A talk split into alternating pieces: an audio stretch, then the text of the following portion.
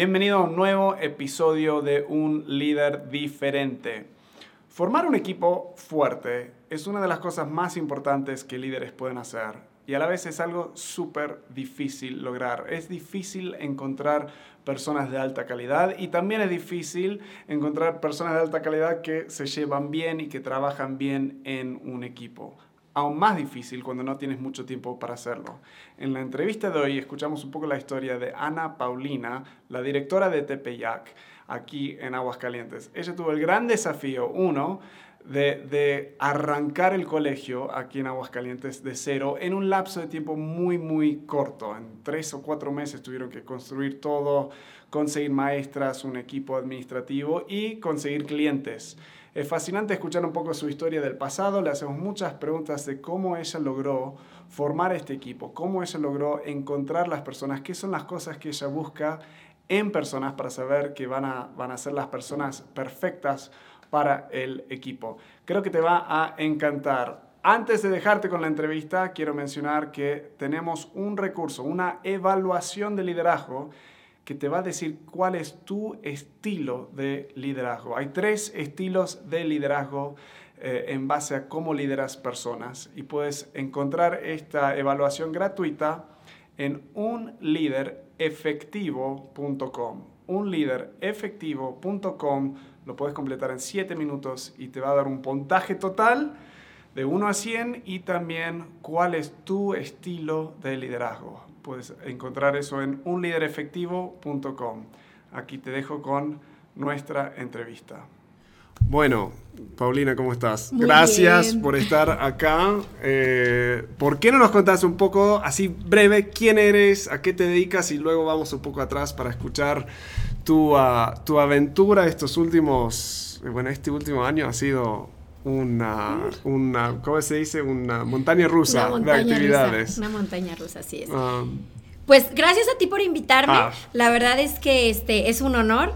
Este, de verdad te quiero felicitar por el trabajo que haces, el, el darte la oportunidad de entrevistar a personas, este, que creo que más que, quizá más que ser exitosos, bueno, porque está, está ligado, es gente que amamos lo que hacemos y que a lo mejor podemos pues compartir nuestras experiencias. Yo creo que más que dar tips es compartir nuestras experiencias y esperar que alguien por ahí lo pesque y, le sirva, ¿no? Y le sirva.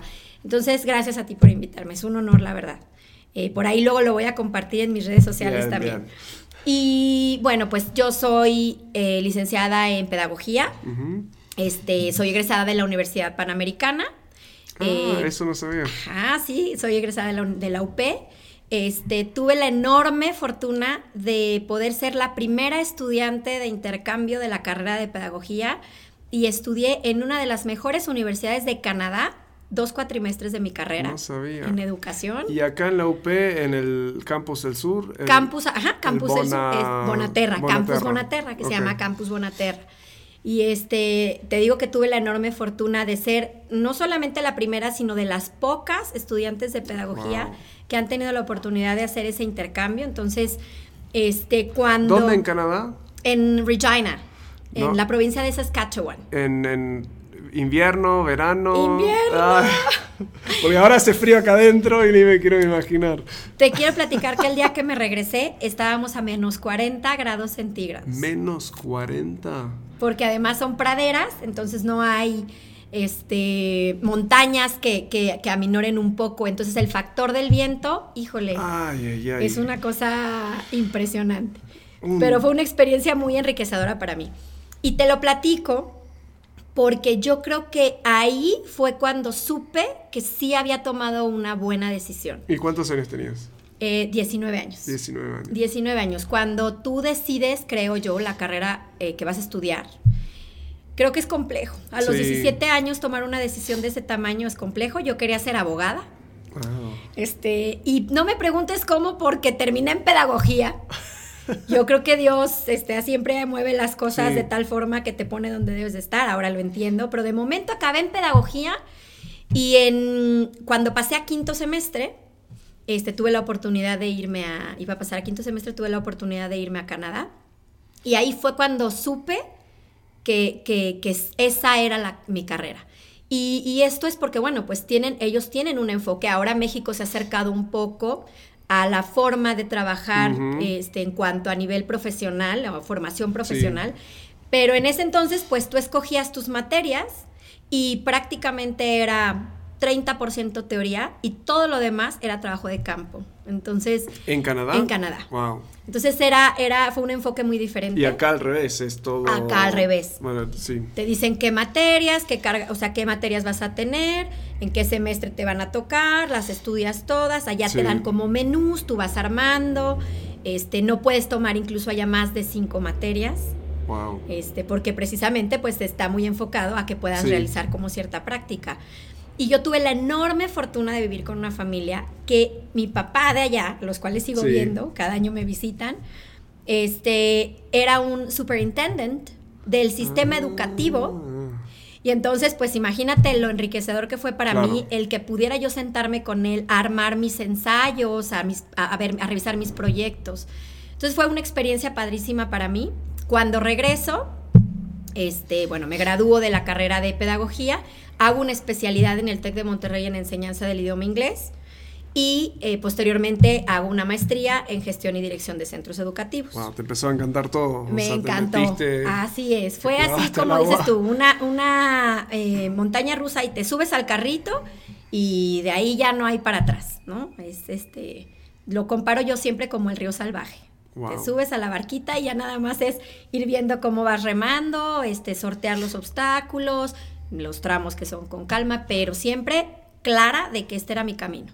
Y me estabas diciendo antes de arrancar que tus amigos antes te, o sea, se sorprendieron del cambio hasta casi en tu personalidad o, o, la manifestación de tu personalidad. Así es.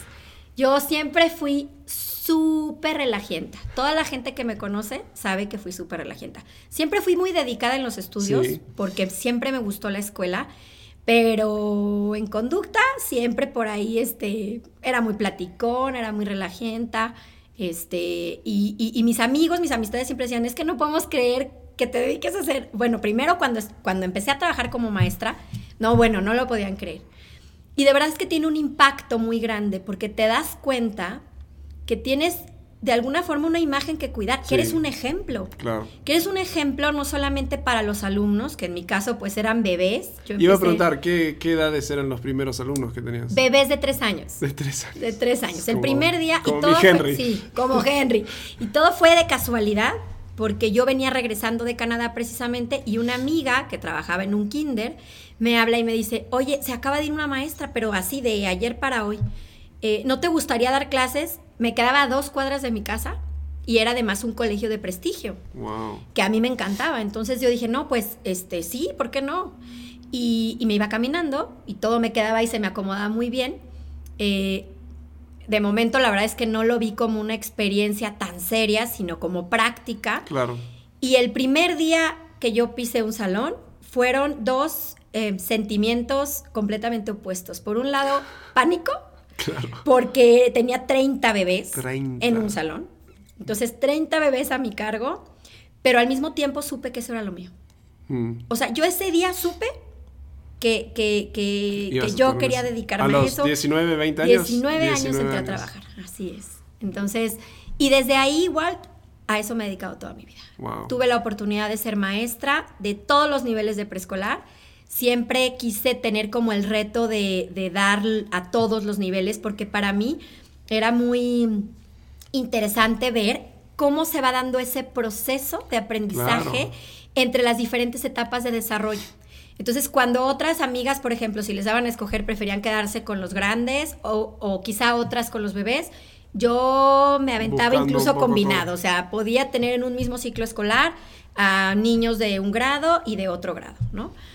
Sí, porque cada, cada año, cuando son así de chiquitos, o sea, tengo los tres bastante chiquitos, te das cuenta de los cambios enormes, o sea, de tres años a cuatro años, muy diferente, o sea, entonces te da mucha experiencia muy amplia. Así es. Que en toda esa etapa, ¿qué son algunas cosas que realmente aprendiste de ti mismo, o sea, en liderando aulas así de, de las diferentes edades? Fíjate que aprendí, yo creo que tantas cosas. Eh, primero, como te digo, es el enorme compromiso que tienes, porque no te dan como cierto material y te dicen, aquí está la computadora y trabaja con estas herramientas. O sea, te están dando personas, los papás te están depositando a lo que más quieren en esta vida. Sí. Entonces me hizo una persona muy responsable, me hizo una persona muy comprometida, me hizo una persona todavía más estudiosa, porque entonces yo ya quería saber. Claro. Se me presentaba una situación y entonces yo tenía que indagar. ¿Cómo resuelvo esta situación? ¿Qué, ¿Por qué está pasando esto? ¿Por qué mi alumno, mi alumna está teniendo esta situación? ¿O por qué está estancado en el proceso de adquisición del lenguaje escrito? ¿Y qué tengo que hacer? ¿Cómo puedo hacer para ayudarlo? Y de verdad, incluso hasta bañándome, o sea, en la regadera, me la estoy pensando. Sí. Todavía hasta el día de hoy. ¿Cómo le puedo hacer para que este alumno supere esta situación? ¿O cómo le puedo hacer para darle este acompañamiento a tal profesor? Y, entonces te digo, me hizo una persona muy comprometida, muy interesada en la educación, muy responsable, este, muy autodidacta, mm. eh, muy audaz, porque en la educación tienes que ser muy valiente. Sí. Muy valiente y, y porque la educación es algo que cambia constantemente. Claro. Este, y, tienes que ser valiente para probar, pero también para asumir las consecuencias de cuando algo no salió como tenía que salir. Entonces, ¿cuántos años más o menos eras, estabas en las clases como maestra? Siete años. Fui maestra siete años. ¿Y luego coordinadora? Y luego me ofrecieron la oportunidad de ser coordinadora. ¿Cómo fue ese cambio? O sea, porque eso me fascina. O sea, cambio de estar liderando mini criaturas ahora liderando equipos de trabajo y coordinación. ¿Te gustó más uno que el otro o diferente? ¿Qué, ¿Cómo fue? Fíjate que las dos me han gustado mucho, porque a final de cuentas sigue siendo educación. Claro. Nada más que en vez de estar formando, dando acompañamiento en el proceso educativo de los pequeños, empiezas a dar acompañamiento al proceso educativo y formativo de los docentes. Claro. ¿no? Entonces, a final de cuentas es lo mismo, pero obviamente, bueno, trabajar con bebés es lo máximo. Para ellos siempre vas a hacer lo máximo. Para ellos tú no te equivocas con nada y cuando te equivocas te perdonan todo. Y ese fue uno de los retos. Fíjate que yo tenía un equipo de, de compañeras que éramos muy unidas, muy, muy unidas. Y en el momento en el que me ofrecen la coordinación, fue como mm. un, choque que nos costó mucho a ambas Porque tú ibas a ser ahora su, su, jefa. su jefa, básicamente. ¿Y cómo? Ah, ok, hablame un poco de eso, porque tantas personas, ahí es donde hay heridas, hay, hay, celos, hay lo que sea. Y a mí me ha pasado, o sea, cuando yo arranco las capacitaciones que damos, una de mis primeras historias es justamente lo mismo. O sea, venía haciendo todos todos pares, y luego a mí me ascienden. Y no había mala onda, pero yo tampoco sabía cómo exactamente. A ver, y arranqué siendo el líder amigo, digamos, y sí, sí, mucha autoridad, pero como que no, no me funcionaba mucho eso, como que nadie hacía nada. Entonces luego cambié un poco más autoritario y eso tampoco me funcionó. Pero ¿cómo fue contigo? O sea, ¿Qué aprendiste y qué consejos, esto, voy a esto, qué consejos le darías ahora, viendo atrás, a otra persona que está, que le pasa eso? Fíjate que yo cuando era maestra me gustaba mucho ayudar a mis compañeras. O sea, si yo tenía algún material, de inmediato le decía, mira, me encontré este material y, este, y se los prestaba y se los compartía y no me costaba nada de trabajo el sentarme con alguien y decirle, a mí se me ocurrió esta idea, hay que llevarla a cabo. Creo que eso es algo difícil de lograr creo que en general lo que he observado en la cultura laboral es que la gente es en cierta parte egoísta. Mm. O sea, trabajan y dicen, es que ¿por qué voy a, voy a compartir si esto me costó a mí? Yo, yo me dediqué a hacerlo. Es mi esfuerzo, es mi ventaja mi esfuerzo, ¿por qué lo voy, a, lo voy a compartir? Creo que actualmente la cultura está empezando a cambiar en México. En otros países, pues nos llevan mucha ventaja en este sentido.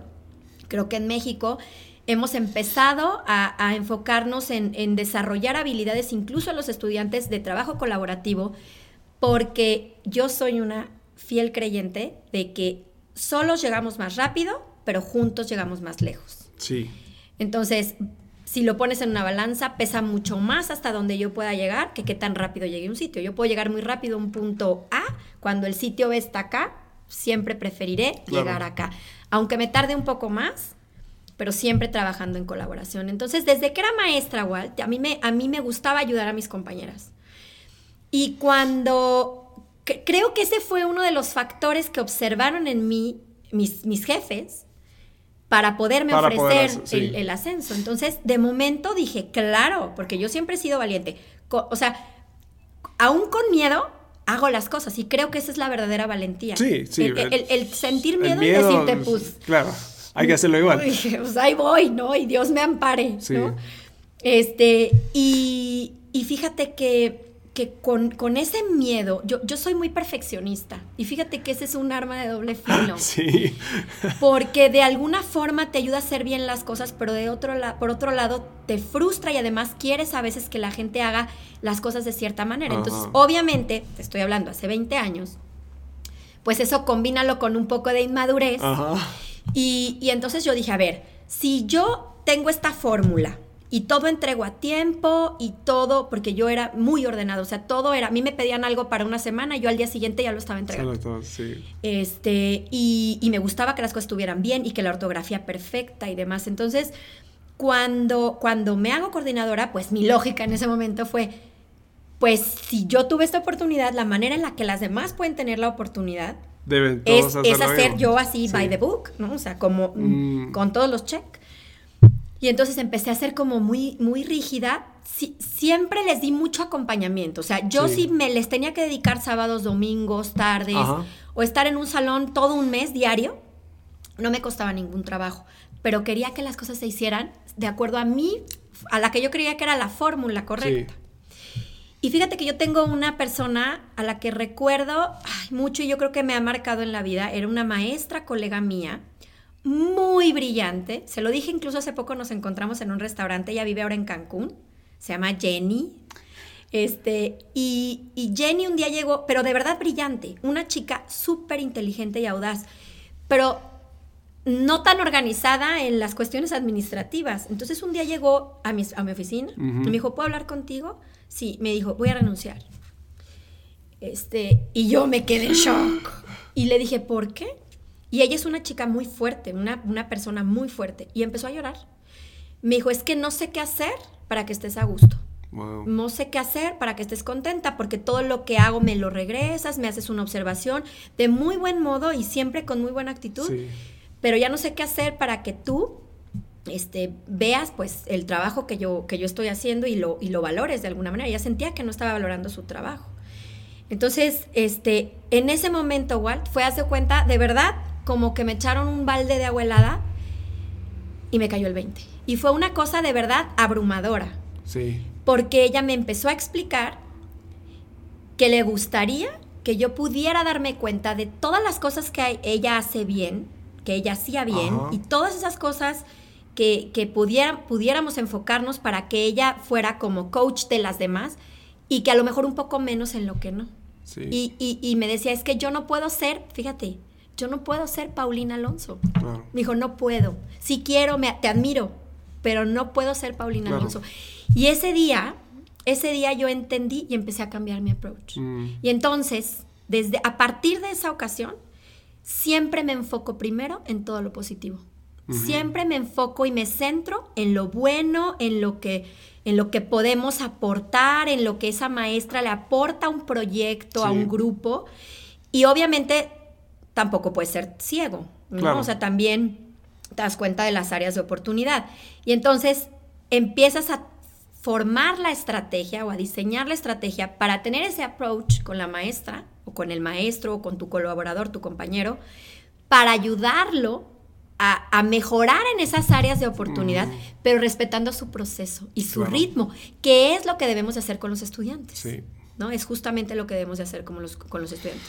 Y has mencionado creo que dos cosas, es interesante, que justo es parte de eh, cuando damos asesoría, son dos cosas que menciono. O sea, uno es um, justamente que nadie puede ser las cosas exactamente como tú. O sea, somos todos diferentes y a veces tienen que aprender a hacerlo más como ti y a veces te das cuenta cuando das la libertad, ah, lo hace mucho mejor de otra forma que no, que no sabía.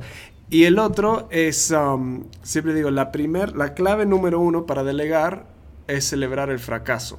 O sea, porque si siempre es mejora, o sea, aquí está, como dices, está bueno eso, pero el primer paso es, probaste, fracasaste, está bien, pero probaste, intentaste, diste ese primer paso.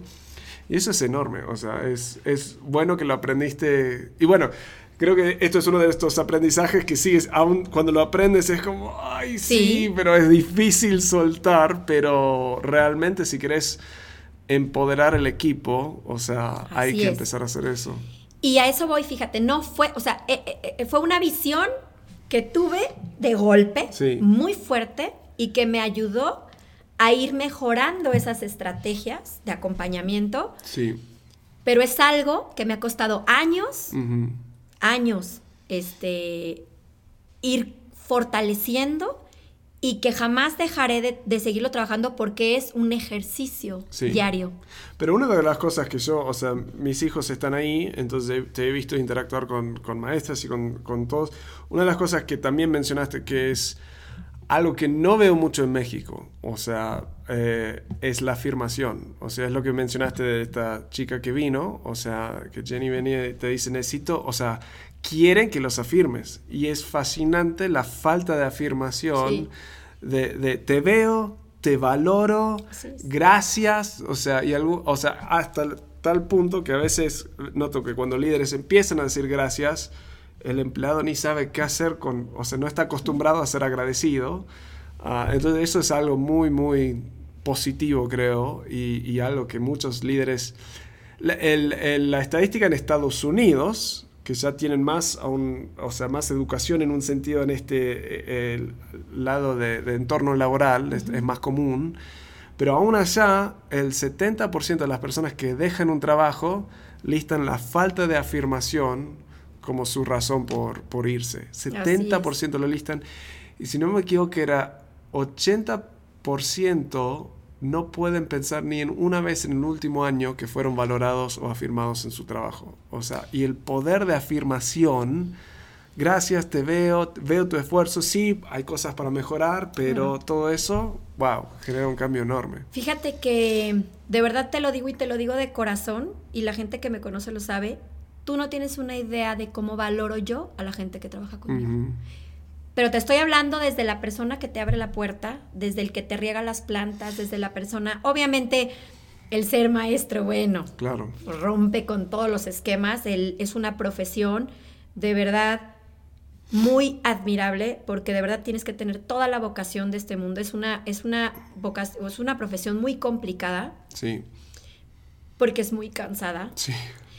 Eh, y de verdad no sabes cómo yo valoro a mi gente y te, quiero, te quiero preguntar de eso, porque, eh, o sea, varios me lo han dicho, pero una de las cosas que, no sé si lo sabes, capaz que es así, pero que te reconocen como es tu área fuerte, es la habilidad de formar un equipo de trabajo fuerte. Y en esta aventura de arrancar el TPIAC, ¿en cuánto, desde que tú empezaste con TPIAC hasta el primer día, cuántos meses fueron? Fíjate que te voy a platicar porque mi entrada a Tepeyac también fue una cosa curiosa. Yo estaba trabajando en otro colegio. Era un colegio eh, canadiense que iba a abrir en Aguascalientes y por situaciones ajenas a nosotros eh, decidieron no hacer. Pero a mí, afortunadamente y precisamente por esto que tú mencionas, me jalan al corporativo. Y entonces me piden que me quede trabajando como parte del corporativo de la mano de nuestro rector canadiense. Sí. Entonces, para mí, profesionalmente, Walt, eso fue increíble. Que de entre todas las personas con las que ellos trabajan, que son, tienen mucha gente muy talentosa, hubieran pensado en mí, fue pues algo increíble, ¿no? En ese inter, este, yo tenía que estar viajando. Y la verdad es que yo tengo tres hijos y mis hijos empezaron a resentir la situación. Ellos fueron muy tolerantes y muy pacientes. Pero bueno, en esta vida yo todo lo que hago, ellos lo saben, y toda la gente que me conoce lo sabe, yo todo lo que hago en esta vida es por ellos. Este, porque quiero ser un ejemplo positivo para mis hijos y que ellos sepan que en esta vida todo se puede, pero que hay que ser buen ser humano. Y, y, que puedes triunfar y ser exitoso en lo que te propongas sin pisar nunca a nadie. Entonces, bueno, para no hacerte el cuento largo, un amigo mío me habla y me dice, oye, me acabo de enterar que no se va a abrir Tepeyac, eh, perdón, este, el, colegio canadiense. Y entonces tengo un, señor, dueño del Tepeyac, al que le estoy llevando todos los trámites de apertura, ¿no? O sea, todas las cuestiones, eh, pues como de permisos y demás. Y para los que no conocen el Tepeyac, ¿está en cuántas ciudades, digamos ya? Diez. Aguascalientes es la número diez. Y el año que entra abrimos Querétaro y León. Wow, dos. Dos, a la par.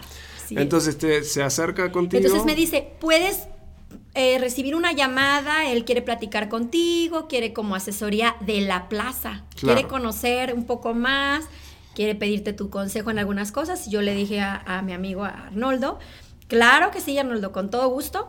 Me llama por teléfono este, el señor Anguiano, el licenciado Anguiano, Jorge Anguiano, que es socio y, este, director de la red, es socio del colegio y además es director de la red. Y, este, y empezamos a platicar. Y me dice, oye, Pau, pues mil gracias por, por echarme la mano. Mira, pues más que nada quiero como preguntarte algunas cosas. Tu asesoría, claro que sí. Le dije, yo encantada. Mientras más colegios buenos vengan a Aguascalientes, mejor. Totalmente. Entonces, este, me dice, me dice, oye, pues voy a abrir el colegio. ¿Cuándo? Pues el año que entra. Era febrero, finales de febrero. De este año. Este, de este año. Y yo, ¿cómo, Jorge? Sí. ¿Y ya metiste los trámites ya? Este, pero ya tienes alguna persona que te... No. ¿Tú no podrías echarnos la mano? Y yo, pues sí, le dije, va, con mucho gusto. Y de verdad que yo empecé a darles asesoría de amigos.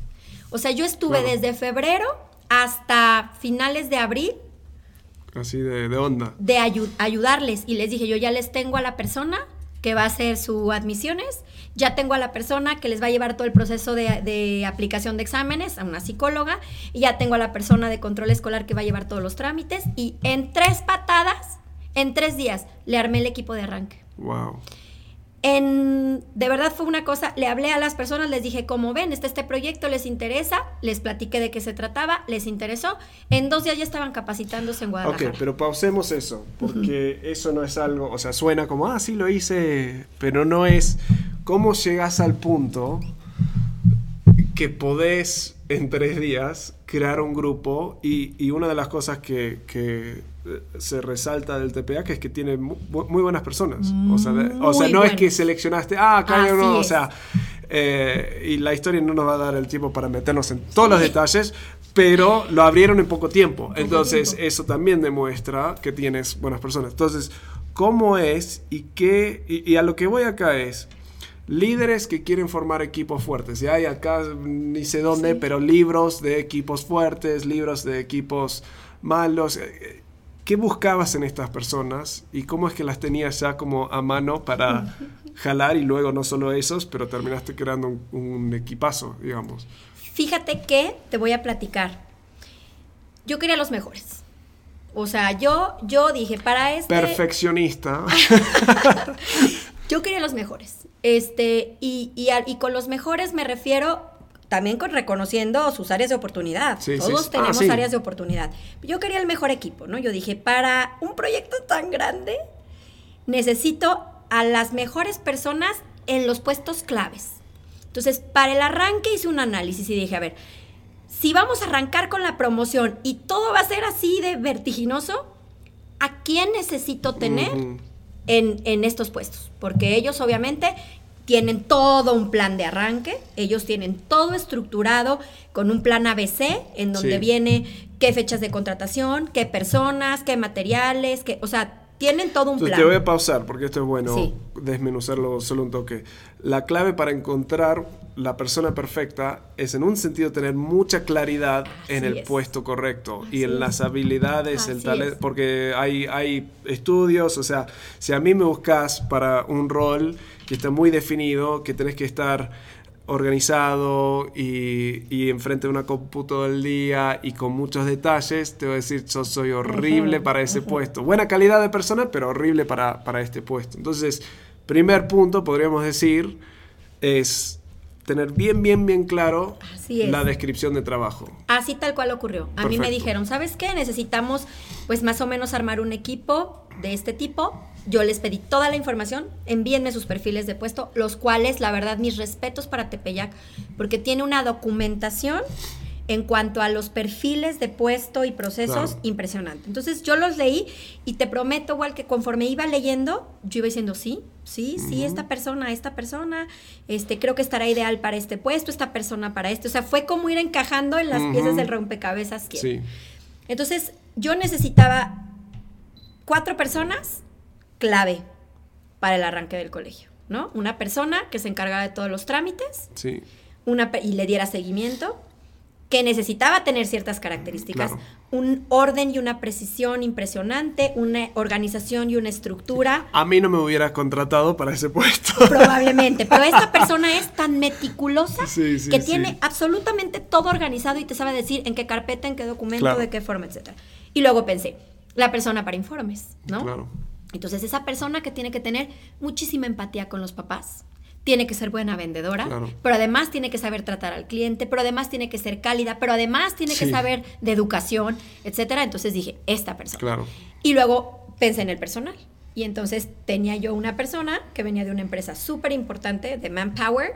Ella tenía un puesto súper importante, venía de México, ya, ya ah. también con, con muy buena referencia. Y justo sucedió que ella estaba este, saturada de chamba en Manpower y salía a las 11 y 12 de la noche, entonces no tenía vida. Me dice, ¿sabes qué? Se me antoja volver a lo escolar. En ese momento dije, ella, porque además nos conocíamos y ella sabía muy bien el tipo de persona, o sea, no, me conocía tan bien, porque habíamos trabajado juntas en el proyecto anterior, que sabía perfectamente qué perfil buscaba yo en las, en las maestros, en los docentes, ¿no?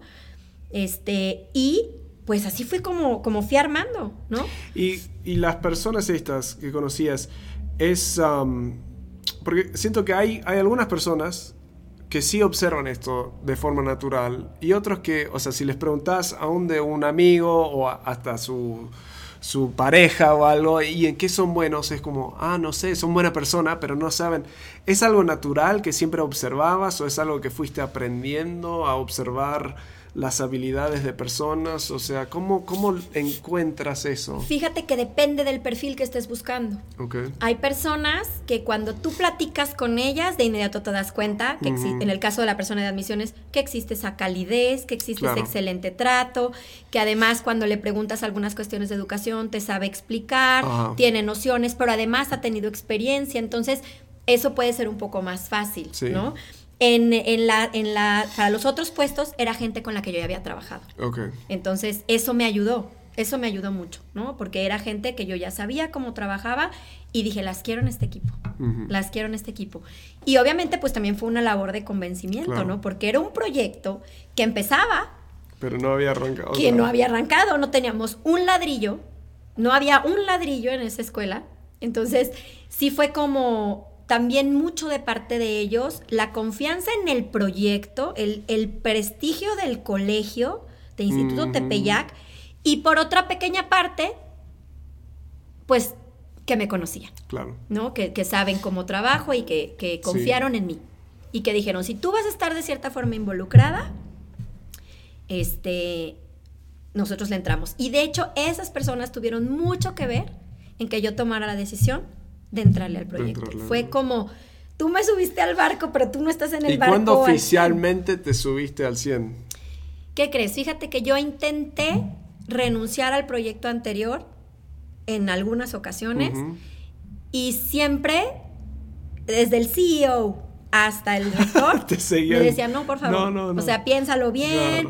Este, este, su, o sea, es una decisión de vida y demás. Yo la verdad estaba muy contenta. Yo no puedo decir que me fui del otro proyecto porque no estaba contenta, estaba muy contenta. No, pero hay algunas oportunidades que es difícil decirle que no.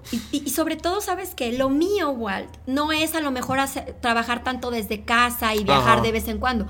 Lo mío es la interacción con la gente. Lo mío es poder entrar al aula y darme cuenta que lo que le estamos ofreciendo a los papás sí pasa. Claro. El, el, el poder verificar y garantizar y tener ese contacto y verlo de primera mano. Claro, que no es solo teoría, pero que lo estás traduciendo a cosas aplicables, digamos. Y para eso lo tienes que poder ver de día a día. Sí. Entonces, la verdad es que eso también tuvo mucho que ver. El poder tener un espacio para mis hijos, este, una, un colegio, una escuela que cumpliera con todas mis expectativas, pero que además yo tenía esa responsabilidad de, de velar porque pasara no solo por los alumnos, sino por mis hijos. Ahora, ¿qué? O sea, era un proyecto, ¿has tenido un proyecto tan intenso en otro momento en tu vida? Porque era hasta la construcción, era como hasta el último momento, creo que estaba en la noche anterior pintando, plantando cosas, o sea, era todo... como una película casi. Jamás había tenido yo un proyecto de esta magnitud, ni de esta responsabilidad. tú, me imagino que se has escuchado hablar del Pípila. No. Bueno, el Pípila es un personaje este, de, México, de la independencia mexicana, que con una piedra enorme en la espalda. Lo he, visto, pero no, ah, no había pues, leído. Pues así me sentía yo como el pípila, cargando el piedrón tremendo, pero, pero al mismo tiempo contenta, o sea, emocionada. te iba a preguntar, ¿qué partes te gustaban y qué partes no te gustaban? ¿O eran ¿Qué, ¿Qué partes te daban energía y qué partes como que te sacaban energía? Mira, el saber que era un proyecto tan consolidado, el, poder ver en otros campus cómo operaba y, hablar con la gente que trabaja en los otros colegios y poder meterme a la documentación, el ver cómo tienen todos esos procesos y, muy claro el objetivo eh, hacia dónde van, este, eso me entusiasmaba, eso era un reto. ¿Qué me apanicó?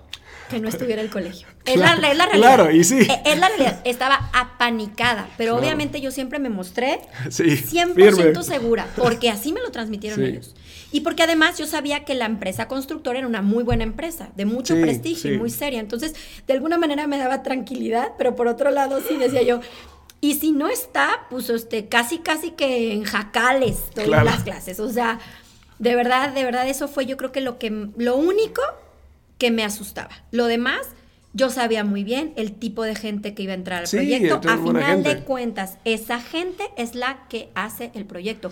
La, la, infraestructura en educación importa, porque obviamente tú sabes que hoy por hoy, En, en, la educación actual, el, el espacio físico es eh, un tercer maestro.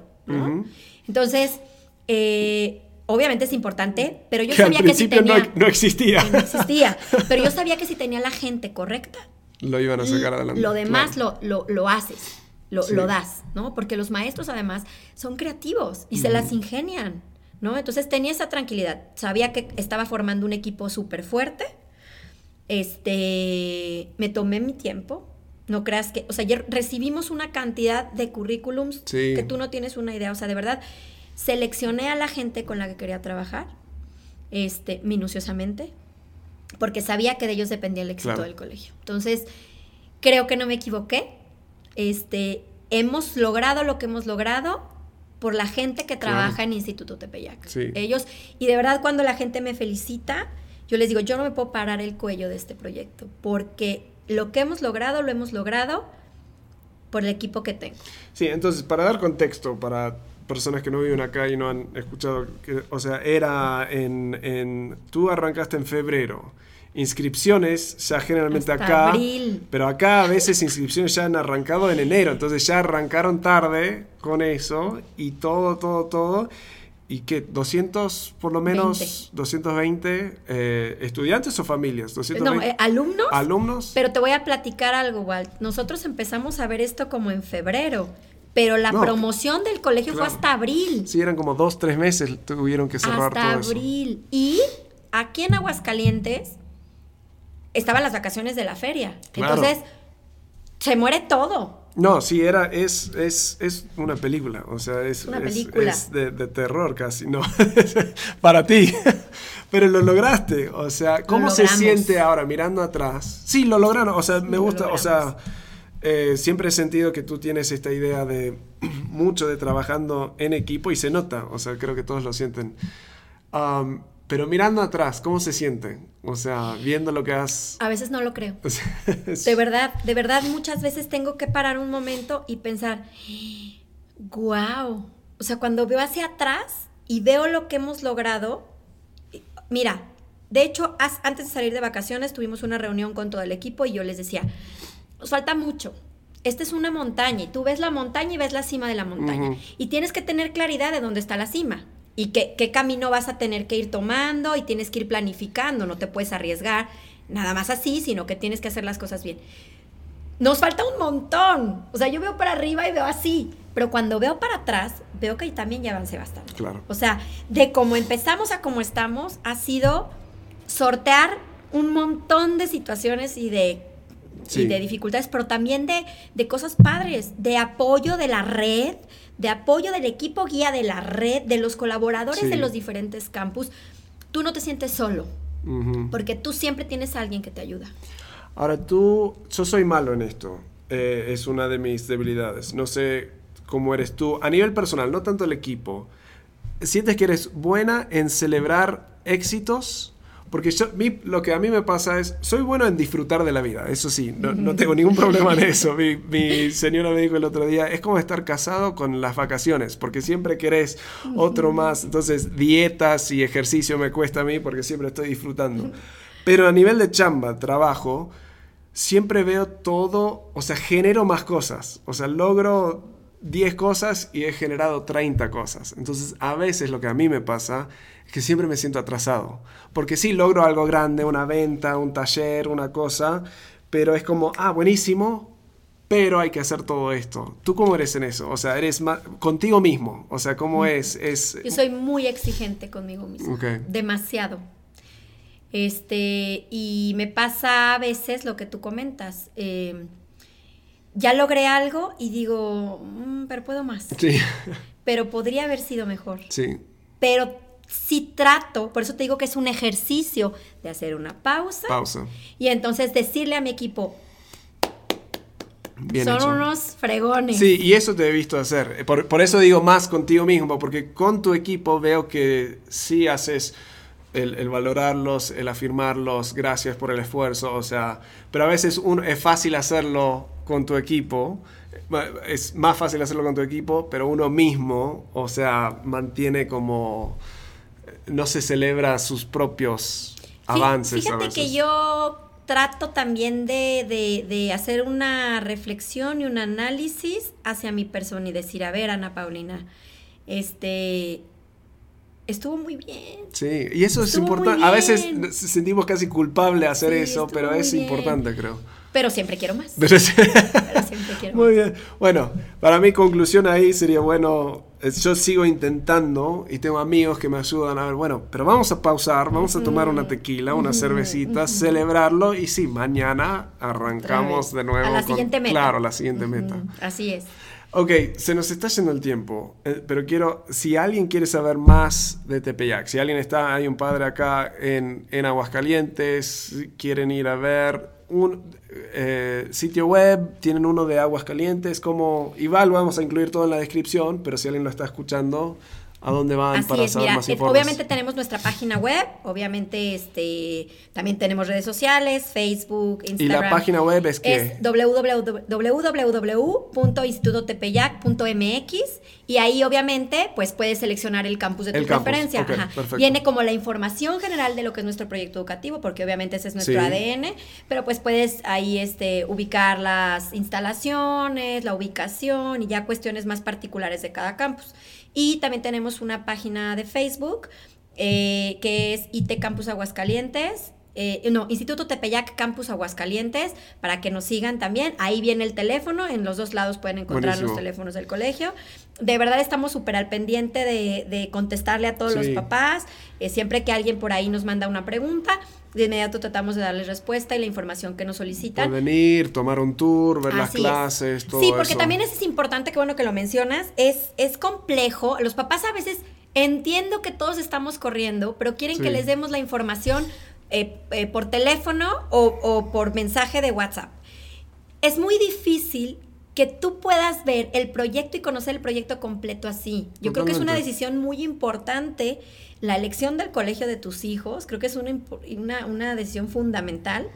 Entonces, eh, el poder ir al colegio, el poder escuchar, el que si tienes alguna duda le puedan hablar a la persona indicada, al director, al coordinador, a la psicóloga, para que te resuelva esas inquietudes y además que puedas conocer los espacios, los salones, porque como te digo, las instalaciones son muy importantes, las instalaciones también ayudan mucho, entonces Este, creo que, que sí los invitamos más bien a que si quieren eh, visitarnos para conocer el proyecto, marquen por ahí o pidan una cita a través de, de la sí, entonces conviene pedir cita antes para que tengas a alguien que te, o sea, en un Porque sí nos gusta dedicarles el tiempo que se merecen. Claro, claro. Nos gusta dedicarles el tiempo que, que los clientes se merecen.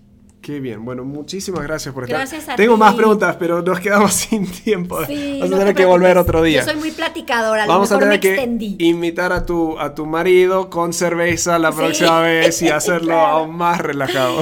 Con mucho gusto. Ya saben que cuando quieran, los quiero mucho a Hailey y a ti a sus hijos. De verdad los, los quiero muchísimo y gracias por invitarme y ojalá que sí se repita. Buenísimo. O que sí, si no es aquí, por fuera. Por fuera, ¿Eh? buenísimo. Ándale pues, pues muchas gracias, muchas gracias a todos y los invitamos a conocer Instituto Tepeyac. Gracias. ¿Mm? Bueno, espero que te haya gustado esa entrevista. Aquí te dejamos todos los links y los datos del Tepeyac eh, en redes sociales y su sitio web. Y si quieres saber cuál es tu estilo de liderazgo y cómo puedes mejorar las áreas débiles que tienes, eh, puedes hacer eso en unliderefectivo.com. En siete minutos puedes saber cuál es tu estilo de, de liderazgo y te vamos a dejar algunos tips de cosas que puedes hacer para estar mejorando cada vez más la forma en que lideras a tus equipos para que seas cada vez más efectivo. Nos vemos en la próxima.